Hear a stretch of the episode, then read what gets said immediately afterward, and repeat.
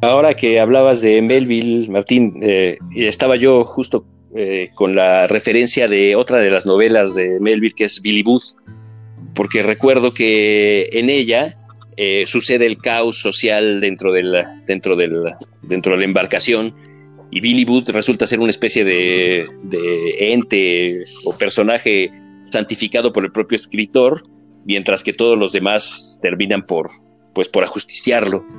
Pero además, este, tu texto, Martín, me, llamó mucho la atención justamente porque desde hace años tengo yo ah, los dos tomos del libro que escribió 25 años después de Antonio Genovés, El experimento a Cali, 25 años después de la experiencia.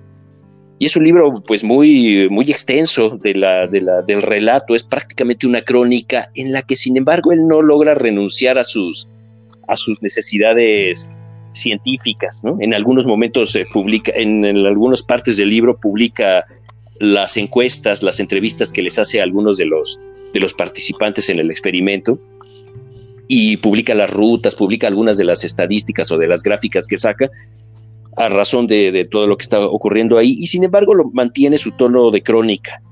Y en alguna de las partes, en la, parte final del primer tomo, aparece una, una testimonio que él recoge de una de las participantes que se llama Ingrid. Dice, este, sin embargo, la estancia en Barbados ha sido muy beneficiosa para algunos. Ingrid escribe lo siguiente y me lo entrega. Efectivamente, Santiago, me siento incapaz. Esto me pone triste y me hace llorar. Me cuesta improvisar y para mí una balsa es una improvisación.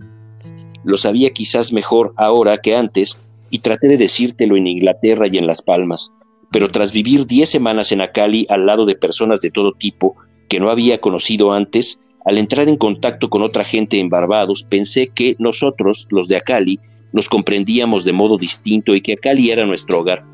También me tenía miedo al Caribe. Ahora estamos ya en él y esto me hace sentir mejor. Me gusta que Ana esté conmigo encargada de la navegación las dos podemos disfrutar un buen resultado. Me hace feliz comprobar que se han conseguido mejoras en la balsa, balsa y que la gente trata de aprovechar lo que tenemos y me siento terriblemente estúpida cuando a mí no me sale bien algo.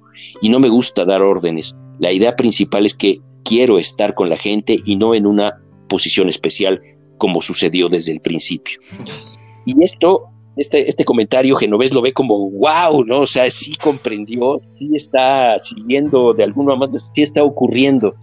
Entonces, cuando mencionas en tu texto que, que, finalmente el asumir de nuevo el mandato y que el rizoma desea de algún modo el Estado, en esta frase famosa de, de, de Deleuze y Guattari, este, el rizoma finalmente siempre desea de algún modo el Estado, pues de algún modo también se da cuenta de lo, de lo rudo y de lo radical que es este, es la vida, es la vida vivida en, en términos no, no, normativos. Y eso nos cuesta trabajo a veces asumirlo. A mí, yo me niego rotundamente a asumir semejante cosa, y sin embargo sé que, que, el fracaso siempre, de esas ideas siempre está rondándome, ¿no? No quiero, me gusta esta, esta, este, estos términos aventureros y los seguiré asumiendo en la medida de lo posible, pero sabes que esto, esto, esto es posible, Y de algún modo ese es el descubrimiento también, ¿no? De algún modo eso es la, la, puesta en juego, ¿no? De la, la, violencia siempre va a ocurrir, de algún modo va a ocurrir y a veces es insospechada, pero va a regresar a un estado de cosas que, que va que quizás este, sea fácil pensar además esto en, el momento distópico en el que nos encontramos, ¿no? Es decir, sabemos que o sea, nos resulta espantoso lo que estamos viviendo y sin embargo detrás o en nuestra conciencia, el Pepe Grillo de nuestra conciencia nos estaba siempre susurrando al oído y diciendo, ya ves, como tenías razón. Sí, eh, justo el, texto que, que mencionas es maravilloso porque justo quien está haciendo esa confesión es la capitana, o la que en teoría originalmente iba a ser la capitana de la embarcación. Y, por ejemplo, si uno eh, ve la, eh, viendo este documental que, que estrenó hace dos años Marcus Linden sobre The Raft, eh, se llama The Raft sobre el experimento Cali, eh, la misma capitana aparece dando un testimonio completamente opuesto al que en ese momento está dando. Quizá, bueno, un poco lo, que se dice es que terminando el experimento al llegar al, puerto, eh, empezaron, o sea, como que se hizo ya todo, eh, más bien como que ya llegando al puerto, otra vez estando en la civilización, eh, pues todos se fueron contra, contra y también eso como que le produjo gran amargura y esa sensación de fracaso cuando él quizá tenía como, como en ese momento como la, noción de que, de que justo había descubierto algo, pero justo al, terminar la travesía, eh, pues, pues no, pues, pues resulta que, era falso y un poco eh, yo lo conectaría con con, este síndrome del marinero, ¿no? De que una vez que regresas a tierra, como que las cosas parecieran más distorsionadas que cuando andas en el mar.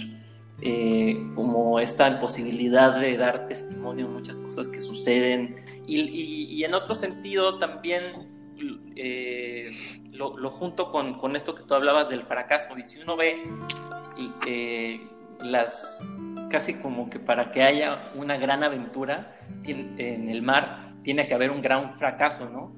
Eh, tiene que ver casi como, es, una cosa que, que, para mí se me hace, eh, lo, conecta mucho con, con, las relaciones amorosas, ¿no? De naufragios está, está hechas nuestras emociones. Yo retomaba la, la película, esta de The Raft, o sea, quisiera retomarla más bien, porque justo cuando leía tu texto me llamó la atención, no sé si no estás de acuerdo con lo que ocurre ahí o es una versión muy distinta a la, a la, que se plantea o a la que plantea Genovés. Yo la verdad llegué a esa película por casualidad. Vi el título, La Balsa, y pues decidimos entrar a ver la película. No sabía qué esperar, eh, entendía que iba a ser una especie de documental y poco a poco me di cuenta de, de que se estaba relatando tal cual como documental eh, y había una reconstrucción. No obstante, digo, yo no, la verdad, no conocía a Santiago Genovés hasta antes de esa película, pero lo que me parecía más poderoso en términos eh, de construcción era justo que se había hecho una réplica de la balsa, ¿no? Eh, el director, entiendo, los invita a esta réplica que está de estar se creó en algún teatro, yo creo, porque era una especie de espacio como caja negra.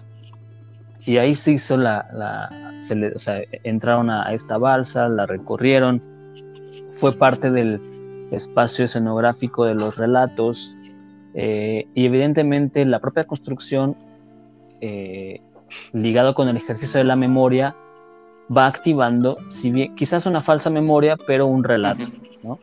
Y el relato que se cuenta, eh, más allá de si es verídico o no, a mí me parece interesante ver la ruina de aquel, de aquel intento, ¿no? Ver a los cuerpos eh, que antes eran joviales, jóvenes, eh, con toda una pulsión sexual incluso, que es parte de los experimentos que, que planteaba él, pues que ya están en, ya son personas viejas, ya este, más o menos recuerdan cosas, eh, creo que algunos todavía tienen ciertas, ciertos enconos entre unos y otros, eh, a pesar del tiempo, o sea, como que eso nunca se, se, salvó o nunca se... Incluso con el propio Genovés, la, verdad recuerdo poco la, eh, lo específico, pues no, no lo tengo tan a detalle. Pero ese gesto me pareció interesante, ¿no? Digo, tú me dirás o nos dirás la, lo, que, lo que piensas de la película. En realidad, o no, si no quieres, digo, tampoco es que sea lo, central. Eh, pero me interesó, me interesaba como comentar esto. Al mismo tiempo, justo con lo último que decías, en esto eh, de los naufragios, que aparte es toda una gran tradición literaria y que ha pasado incluso al cine, y esta incógnita de hacia dónde te va a llevar la estancia en el mar. Em, vuelvo a Herder, que es el que mencionaba hace un rato. A lo mejor estoy, es, solo lo estoy viendo desde un ángulo, que es el ángulo meramente de la tradición romántica de la literatura y la filosofía, pero creo que es eh, también nos, nos, nos, ayuda a pensar al romanticismo no como, un, no como un simple género, sino como una tradición que no se inscribe solo a una época, o sea, que es una tradición y casi que es un espíritu que, se mantiene en gestos como el de Genovés. Eh, entonces Herder menciona, escribe, porque escribe un diario en ese primer eh, lanzada al mar, eh, y él menciona en cuántas esferas hace pensar una nave que fluctúa entre el cielo y el mar. Aquí todo da al pensamiento alas, movimiento y dimensiones atmosféricas. El aleteo de la vela, la nave siempre vacilante, las nubes en lo alto, la inmensidad de la atmósfera infinita. En la Tierra estamos atados a un punto muerto y encerrados en el círculo estrecho de una situación. Alma mía, ¿cómo te encontrarás cuando salgas de este mundo? se refiere a su propia alma, y justo a pensar qué es lo que va a pasar una vez que él salga. Más adelante en este texto de Safransky, él va a mencionar que conoce a Goethe, que eh, son prácticamente de la misma edad. Herder es un poco mayor, cinco años mayor. No obstante, Goethe verá en él a, un, a alguien de quien aprender algo. y menciona también Safransky que justo Goethe, cuando después de Herder le cuenta este, eh, esta experiencia suya en, el hacerse a la mar, Goethe decide o lo toma como modelo para pensar el Fausto.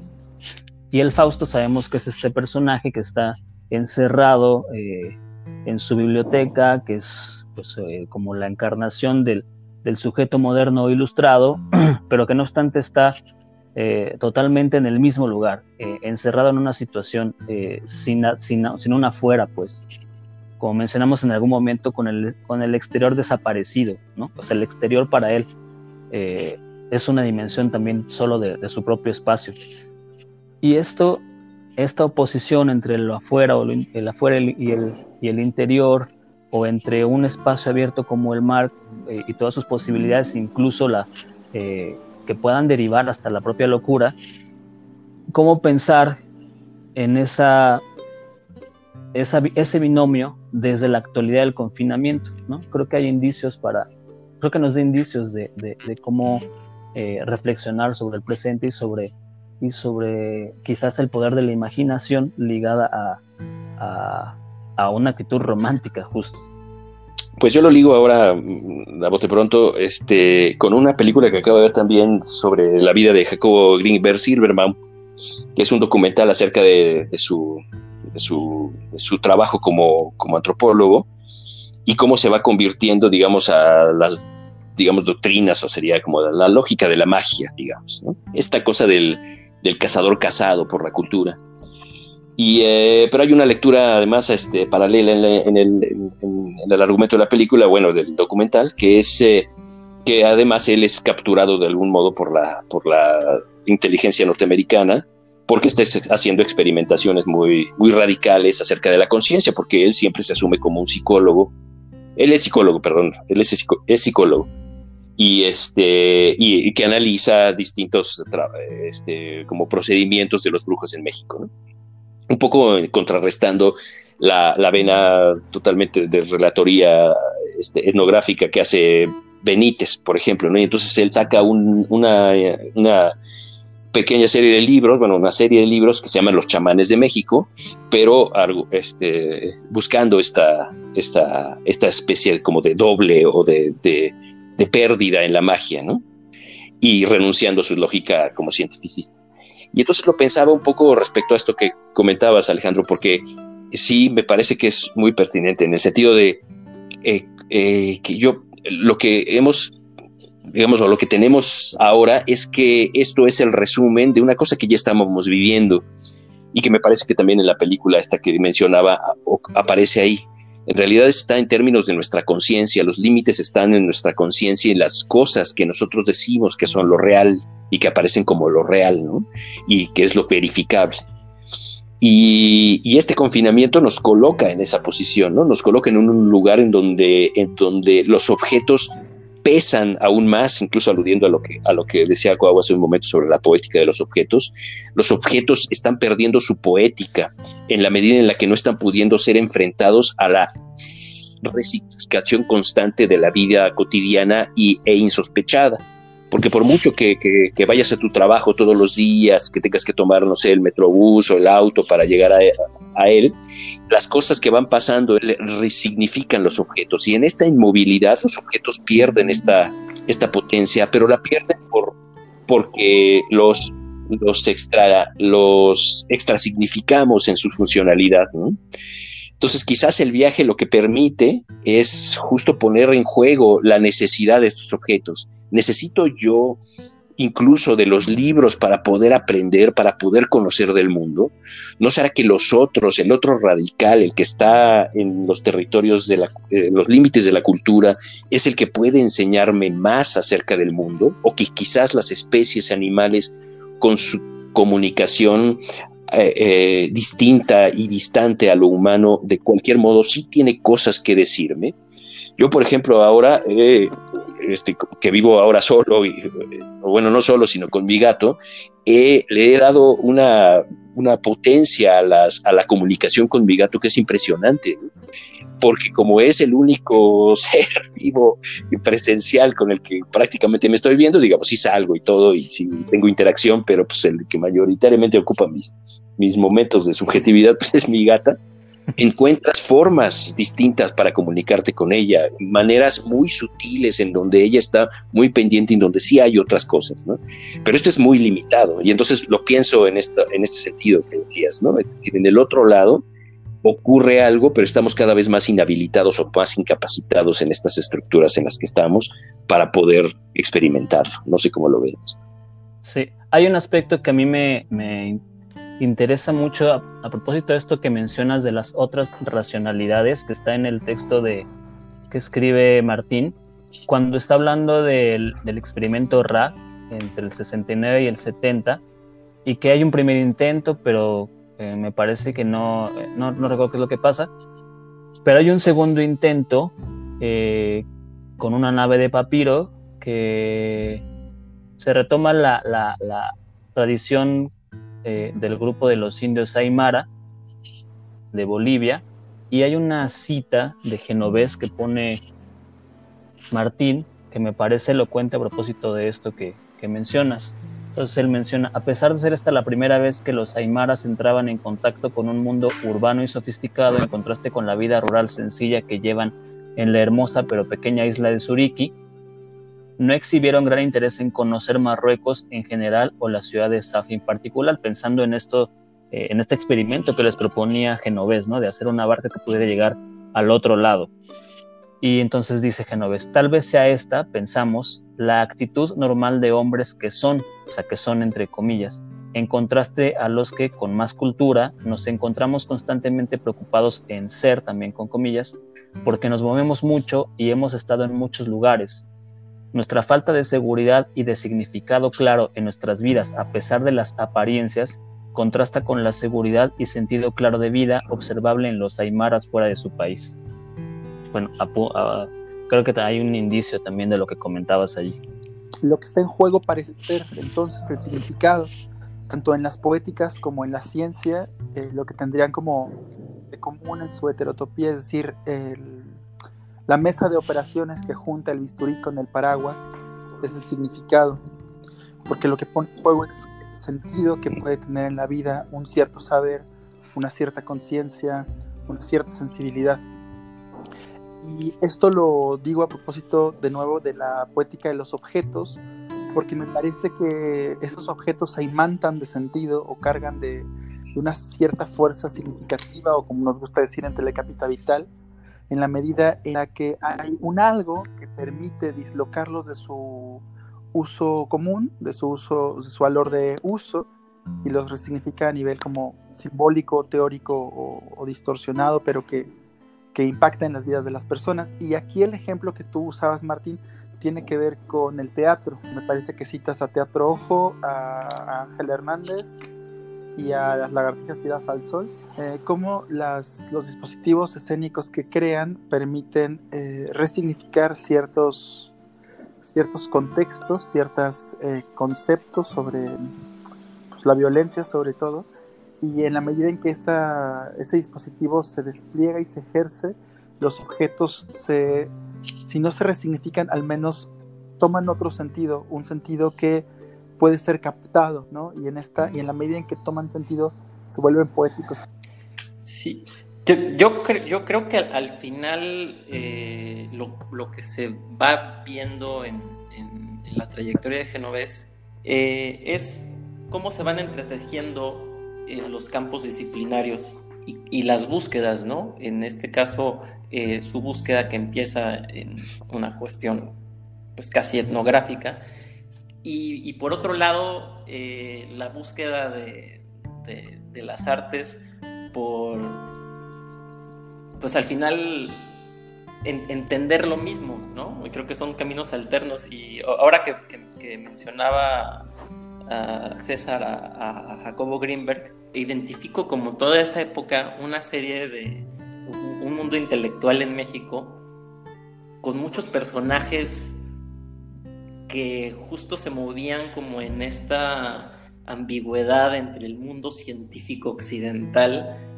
con, eh, con campos disciplinarios múltiples, ¿no? Justo el, momento en, el que estamos al, poder resignificar tanto eh, las obras de, Greenberg, de Genovés, eh, etcétera, es ver en, qué, confluye la experiencia, la teoría y lo intangible, ¿no? por ejemplo, y, bueno, también mencionaba César como sobre la relación con, ahorita que se mencionaba César la relación con su gato, yo me acordaba justo de, esta novela de Jack London, del llamado de lo salvaje, en el que pues de repente ya no hay una, es, un perro que se escapa al bosque en Alaska y de repente ya no hay diferencia entre el perro y el lobo. Y, justo eh, es algo que, yo he visto muchas veces. Eh, nosotros estamos acostumbrados a asignarle eh, respuestas a nuestros animales domésticos, pero ya en el caso de querer estudiar el comportamiento de animales salvajes, pues pareciera que, que ya estamos cometiendo un sacrilegio, ¿no? Pero pues en realidad, ¿cuál, cuál es la diferencia ahí? Eh, y como, como parte del, del texto, ahí hay una, una brevecita a, Philippe Escola, que este es, este antropólogo eh, francés que después de pasar ocho años en el Amazonas, escribe este libro eh, que se llama La Selva Culta, eh, que habla de cómo una, de su experiencia con una comunidad en el Amazonas, que es, va a ser su base para definir las culturas animistas y cómo tienen relaciones de cotidianidad, de parentesco con secciones de la selva, con algunos animales, cómo hacen ciertos cantos para que las aves les ayuden a cazar, cómo se casan con, con, árboles, cómo eh, hay como una serie de, de relaciones con lo que uno le podría considerar objetos y que ellos consideran como un otro con una interioridad similar a la nuestra. Y, creo que ahí se, eh, se, puede conectar un poco con, con, esto que hablábamos de cómo concederle poética a nuestro entorno.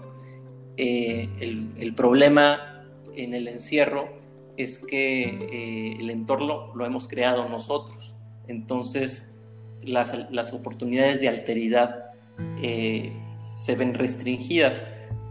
Cuando estamos en la selva, cuando estamos en el desierto, cuando estamos en el mar, eh, la interpelación es desbordante.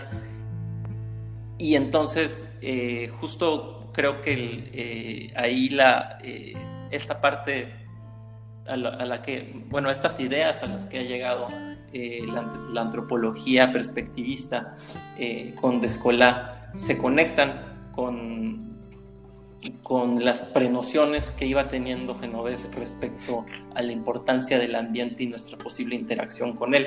Finalmente Genovés termina escribiendo textos en un halo mucho más literario eh, en este viaje que realiza él en solitario del que da una eh, relación testimonial, como a partir de metáforas en las que dice que habló con los peces, en el que tiene una relación de amistad con un tiburón. Eh, y creo que al, final introducirse hacia la exploración de esas posibilidades un poco lleva a tratar de explorar eh, pues eh, esto que Descola llama la selva culta, que es la cultura que subyace en la, en la relación con, con el entorno, no, solo estoy hablando de los animales, sino las plantas con las montañas y demás. La experiencia de la sociedad industrial es un poco la que nos inhibe de eh, tener un contacto directo con esas alteridades, llámese objetos, llámese sujetos naturales o llámese el mar. Ahora que dijiste eso último, me hiciste pensar en el final de, de La Vorágine de José Eustacio Rivera, que es una una novela eh, importante para la literatura eh, latinoamericana, que es casi casi una clausura eh, o un antes de la novela más escrita en la modernidad y en, en, lo urbano, ¿no? Esa frase con la que José Eustacio Rivera es los tragó la selva, ¿no? quizás nos hace falta un poquito de eso hoy en día. Ahí, me, justo ahorita con lo que menciono, recuerdo la imagen casi final de la película ah, ah, Contagio de lo que es Stephen Soderbergh. Y la imagen final es justo un, no exactamente final, pero casi final.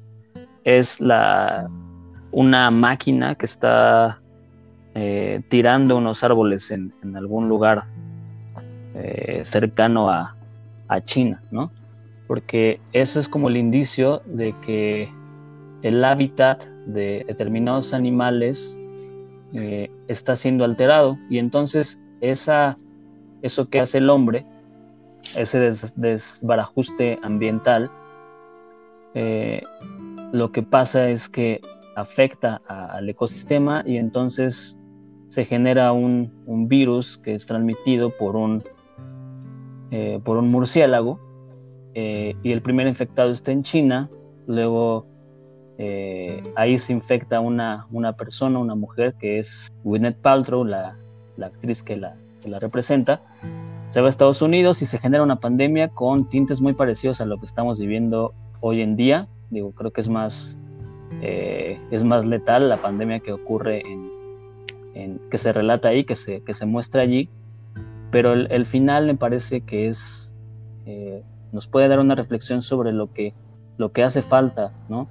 Ya no solo en, este, en estas ganas de, de que inspiró a los románticos y a ese espíritu romántico que es no ir, sobre todo, o, no seguir solo la racionalidad instrumental de la vida social, sino ponerle pausa o ponerle alto a la destrucción del propio ecosistema, a la, destrucción del planeta.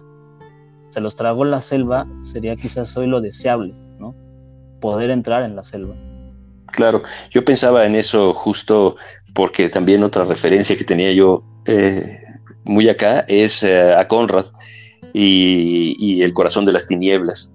Y pienso que, quizás es en la negación de lo humano propiamente, porque hasta hace poco en realidad yo leí el texto, yo tenía las referencias solamente cinematográficas y dije, no puedo yo seguir sin, en mi vida si no, si no leo el, libro, este, incluso por, por honor propio. Y, y sí me, me impactó muchísimo porque creo que, que le da que, arrastra a las películas este, definitivamente porque está contada de una manera en donde en lugar del tema de la visualidad en lo cinematográfico, acá el personaje que, quien busca, digamos, que, o que es buscado en, la, en el argumento de la novela, es, está desaparecido, está desvanecido de la selva justamente y, está metido en una cultura totalmente distinta y que él nunca logra comprender, digamos, el narrador nunca logra comprender. Pero, eh, pero es el, no es el horror tanto como la, el otro radical, algo que, es, eh, que excede su capacidad de comprensión y él regresa loco y en realidad la, la, novela cobra mucha vitalidad cuando es su, su, prometida después de que él ha fallecido y entonces él cumple en encomienda de este hombre que, que, está en la selva al ir a buscar a su, prometida y a, darle los respetos y a, conocerla y a llevarle una carta que le lleva y ella relata la, la otra parte de su vida en realidad este, complete, digamos, su, lógica racional más, este, más establecida y su azoro, pero su comprensión de, su fracaso, de su propio fracaso en lo social y en lo humano. Entonces lo pensaba un poco por esta anécdota acerca de, de, desaparecer en la selva. Es, eh, es eh, a veces incluso fatalista en la medida en la que tendríamos quizás que renunciar a la propia naturaleza humana. Y lo, y lo coloco de nuevo en el, registro de Genovés, ¿no? Este fracaso que él observa es un fracaso que, que quizás toda empresa que intente describir cómo es lo otro tenga, tenga como final, ¿no? Lo otro es irreductible, quizás, ¿no? Irreductible a la, a la clasificación y podrá servir, digamos, para nuestras investigaciones, en nuestros papers o lo que hagamos, digamos, de la vida académica, pero no sirve para comprender la vida. Eh, el viaje, el viaje, siempre, siempre el viaje. Este, este viaje como iniciático del joven latinoamericano pasaba por recorrer de punta a punta el continente, eh, padecer la precariedad, conocer los, los distintas rutas, colores, sabores, climas, ¿no? Y, y, tenía que ver con, si no hacerse hombre, tenía que ver con, con leerse en, en, un contexto que es su realidad, que es su, su vida inmediata. Y para ello tenía que renunciar, sobre todo en juventud, a esta como comodidad de la vida establecida, de la vida fácil, y, llevar una vida sencilla que, que, le permitiera vivir en movimiento. Y, al regresar, al retornar, eh, pues poder como decidir una vez habiendo conocido su realidad qué hacer de sí, ¿no? Este hacer de sí pasaba también por la revolución, que es un poco lo que está ahí flotando de alguna manera rara en torno a la ciencia y al saber, em, cambiar algo tras tocar algo. Y además de la revolución tenía que ver como con una cierta idea de, pues si no de justicia, sí de su negación, sí de percibir como las condiciones que te permiten un juicio justo. Bueno, el Che el mito del Che se, se, fabrica en, y en, eso. la selva también. No, y en motocicleta con chamarra tipo James Dean y luego, ¿no? Es un, es un, es, es un mito muy bien contado, ¿no? Un mito de la realidad muy bien, muy bien desarrollado, pues. Con su propio marketing, sí, ah, funciona ah, muy bien para el mercado también. Ahora que mencionaban a, a, José Eustacio Rivera, que justo de donde parte esa, esta novela maravillosa, La Vorágine, es, es poco de la misma búsqueda de Genovés. Recuerdo esta frase justo al inicio que dice, antes de que me hubiera enamorado de mujer alguna, jugué mi corazón al azar y, me lo ganó la violencia. ¿no? Y, y, justo siempre está coqueteando ahí como entre esta parte de la, de la violencia como una forma de animalidad, pero que al mismo tiempo, o sea, siempre como que se, se denuncia como una una cosa reprobable, pero al mismo tiempo seductora, ¿no? Es el, es el, eh, sí. pues es la paradoja, ¿no? Que en determinado momento, eh, llevados por los impulsos, todos somos potencialmente eh, violentos de forma individual y colectiva. Creo que, por ejemplo, son muy bien retratados en el, en el documental los hechos y las anécdotas eh, nos dan cuenta de que, pues más que violencia, existió una tensión sexual continua, eh, desarrollada, incluso hasta explorada. Eh, si uno ve en los diarios las parejas que se fueron formando, etcétera, como incluso una de las conclusiones a las que llega Genovés es que estamos hablando pues, en 1976, me parece, de que las mujeres en un ambiente de libertad sexual mostraban como los mismos, eh, como el mismo impulso por, por eh, tener acercamientos sexuales y demás. Dice él, jamás entendí, leyendo el periódico, a los que dicen que son hombres internacionales, solamente tontería solemnemente expresada. Ser sencillamente hombre de mar sí es ser algo. Algo así como ser mar pensante es lo que quiero llegar a ser. Hamlet, Don Quijote, Sancho, Telémaco, Ulises, nunca escribieron una sola línea. Son más que los que los crearon. Y creo que ahí Genovés eh, habla de, algo que democratiza de cierta forma la experiencia poética y es, creo que ahí está eh, el, el, repositorio directo de, experiencias eh, heterotópicas y, y, justo, bueno, Foucault hablaba de que los barcos son el sitio heterotópico por excelencia.